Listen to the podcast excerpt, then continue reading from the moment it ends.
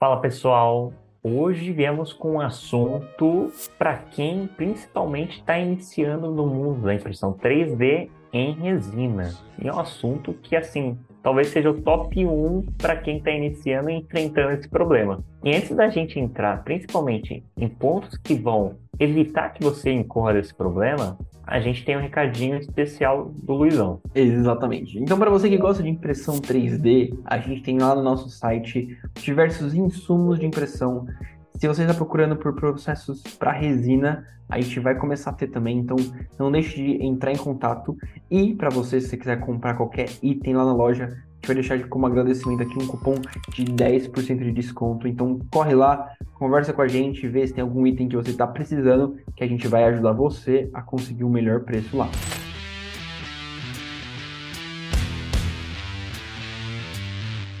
Para quem vem acompanhando toda a playlist de impressão 3D aqui do canal, sabe que já falamos de principais erros de impressão 3D, defeitos de impressão 3D, mas muito vinculados ao processo de FDM. Vimos que é uma necessidade muito grande para quem está iniciando no mundo da impressão 3D em resina, um erro que é, eu digo, principal para quem está iniciando, que são as peças trincadas. Mas como é que a gente consegue evitar isso? Eu e o Luizão, por anos de mercado aqui na Formotion, já enfrentamos muito esse erro e acabamos aprendendo na prática como evitá-los, que são essas famosas rachaduras de impressão 3D em resina. E um dos pontos que mais afetam isso certamente é o tipo de resina que você vai usar.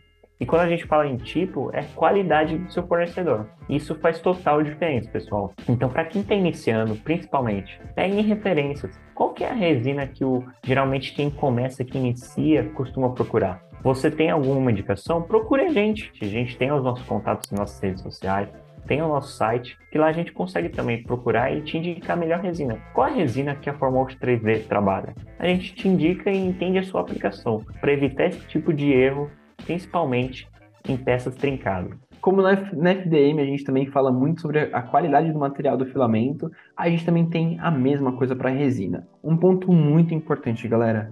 Resina é um processo muito mais delicado, porque exige muito mais atenção, né? Você está tendo que mexer ali com a parte líquida, tem toda a parte do, do vault para você cuidar, né? A gente não pode estragar ali o Teflon, né? A máquina é mais cara, mais sensível, então assim, toda a atenção e tudo que você puder fazer para evitar uma perda de um processo de impressão na resina é super valioso. Um primeiro ponto que o Felipe falou, uma resina de boa qualidade para aplicação que você vai ter. Né? Eu acho que isso é primordial. Segundo ponto, não fique trocando frequentemente de fornecedor. Se for trocar de um tipo de resina para o outro, garanta que você fez muito bem feito a limpeza do seu tanque, limpou ali com álcool, tirou todos os resíduos, principalmente os seus pigmento, que a gente sabe que ele encrosta ali nos cantinhos, né? Então, garanta ali que você está muito limpo e não tem resíduo nem de álcool e nem de outro processo de impressão anterior que mudou ali o tipo de fabricante ou o tipo de resina que você está aplicando, que você pode ter ali contaminações, né? Isso pode prejudicar sua peça. Todo mundo fala de resina, a gente sabe que é um processo caro. Então a primeira coisa que você faz é fazer ele oco. Ó que legal. Vamos economizar resina, né? Garantir que não temos problemas. Porém, muito cuidado, porque material dentro da peça, quando você deixa ela oca, pode ocasionar problemas de trinca. Então lá dentro ficou uma resina que não foi curada, porque não estava dentro do processo de cura ali dentro das camadas da impressão, e aí, quando você fazer a limpeza e você vai fazer ali a parte de cura final do produto, você pode ter trincas porque esse reage ali dentro, né? Esse, esse produto e ele pode acabar rompendo e trincando a sua peça na hora de você fazer o acabamento final, que é o mais importante. E falando em modelos de peça, pessoal, vocês viram que isso é preponderante realmente numa cura da peça. Mas será que existem outros fatores que também são preponderantes? Um deles também são os famosos pontos de tensão. Uma peça, quando fabricada, modelada principalmente, é um ponto que geralmente o pessoal, assim, no geral, modeladores, às vezes não se atentam tanto. E aí, puxando um pouquinho de sardinha para mim, para o Luiz, no mundo de engenharia mecânica, são pontos que a gente vê logo de cara. Aqui você tem concentradores de tensão. O que, são esses concentradores de tensão no geral? São aqueles cantos vivos, São aquelas pontas, peças muito pontiagudas, com alguns tipos de detalhes muito específicos que vão ter esses pontos de concentração, ou seja, são tensões que aos poucos vão fazer com que aquela peça gere uma rachadura. Então, como evitá-los? Obviamente que a gente às vezes acaba partindo para cantos mais arredondados, pontos com, com superfície mais constante. Tudo isso vai gerar né, uma, uma melhor geometria para a peça que evite esses cantos de tensão e aí uma melhor impressão. Então é super fundamental que quando você estiver desenvolvendo algum modelo, pense nisso, porque vai afetar diretamente seu processo produtivo no momento da impressão 3D em resina. Exatamente. Um ponto muito importante falando de geometria de peças é a gente trabalhar com peças muito finas ou muito grossas. Então essa geometria também pode acabar atrapalhando no momento de cura para que você tenha esses problemas de trincas. Então isso é super é, importante você ficar atento, né? Principalmente quando você está mexendo em scale, talvez, de alguma peça que você pegou para imprimir em resina. Então as peças têm que, ah, vou fazer uma miniatura muito pequenininha. Garanta que aquelas, aquelas detalhes, né, ou é, elementos que tem ali que possam ficar muito fino não atrapalhe você e possa deixar muito frágil essa parte do processo. E eu acho que emendando o que a gente está falando aqui um pouco do parte de cura, né? A cura da peça ela é super importante no processo. Na verdade, ela é o processo de impressão em resina propriamente dito. E a gente tem alguns parâmetros que a gente controla, né? O tempo de exposição é um deles, né? Então, um tempo correto de exposição à cura é o que garante com que você vai ter essa camada muito bem solidificada e você não tenha problemas né, no pós-processamento. Então, uma cura com baixo tempo é ruim, e é isso a gente normalmente faz para poder acelerar o processo de impressão, então isso é ruim. E às vezes uma cura também com alto tempo é ruim também, porque você vai gerar camadas muito rígidas uma, uma do lado da outra e pode gerar essas falhas, essas trincas também por um excesso de cura. Né? Então o fabricante tem é, recomendações para você usar o processo de cura dentro das impressoras.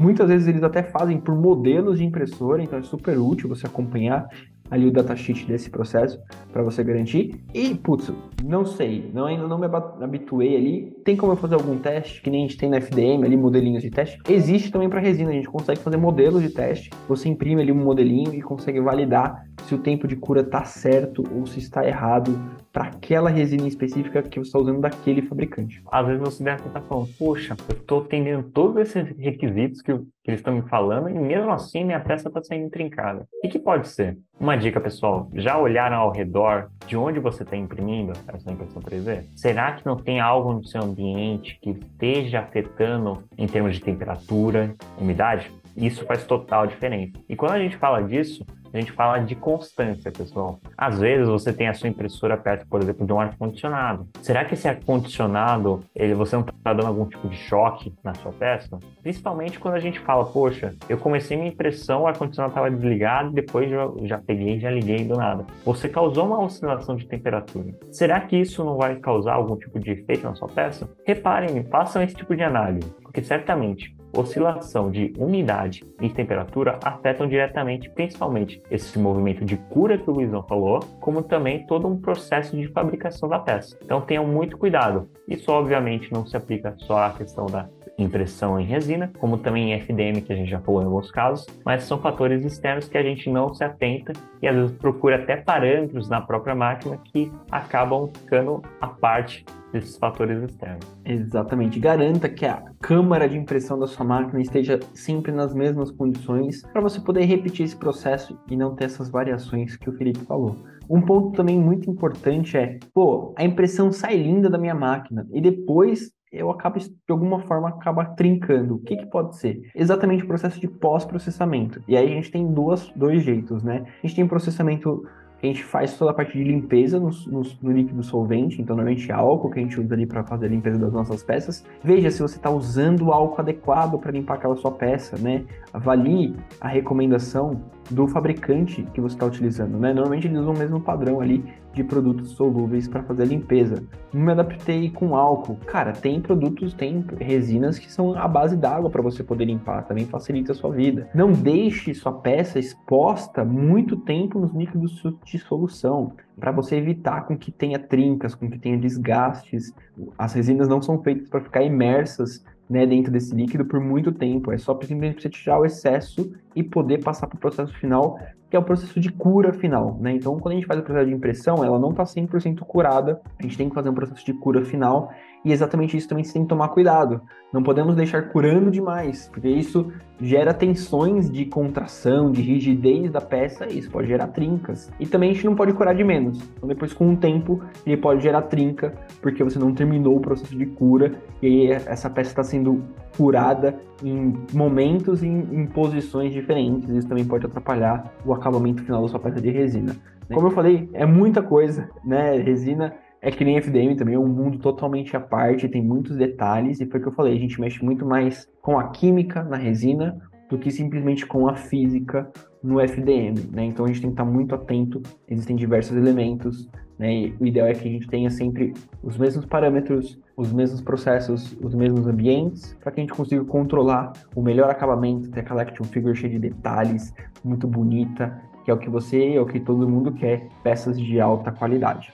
Ficou alguma dúvida ou algum outro ponto que você sugere para a gente até trazer como tema de vídeo, principalmente no mundo de resina? A gente sabe que ainda é um mundo muito novo aqui no Brasil e que aos poucos vem também se adentrando na casa de algumas pessoas. Não na mesma velocidade do FDM, claro, mas de certa forma já vem atingindo um público que vem com esse tipo de questionamento pra gente. Foi da onde surgiu esse vídeo aqui. E você, qual que é a sua dúvida? Se caso não tenha uma dúvida, mas queira colaborar com alguma informação e queira agregar ao nosso vídeo, também coloque aí nos comentários. Toda informação e conhecimento desse mundo de impressão 3D, principalmente em resina, é muito bem-vindo. É isso aí, galera. A comunidade é muito grande, a gente também não sabe de tudo, então se a gente deixou passar algum detalhe, deixa aqui nos comentários e a gente se vê no próximo vídeo de Formus. Valeu, pessoal.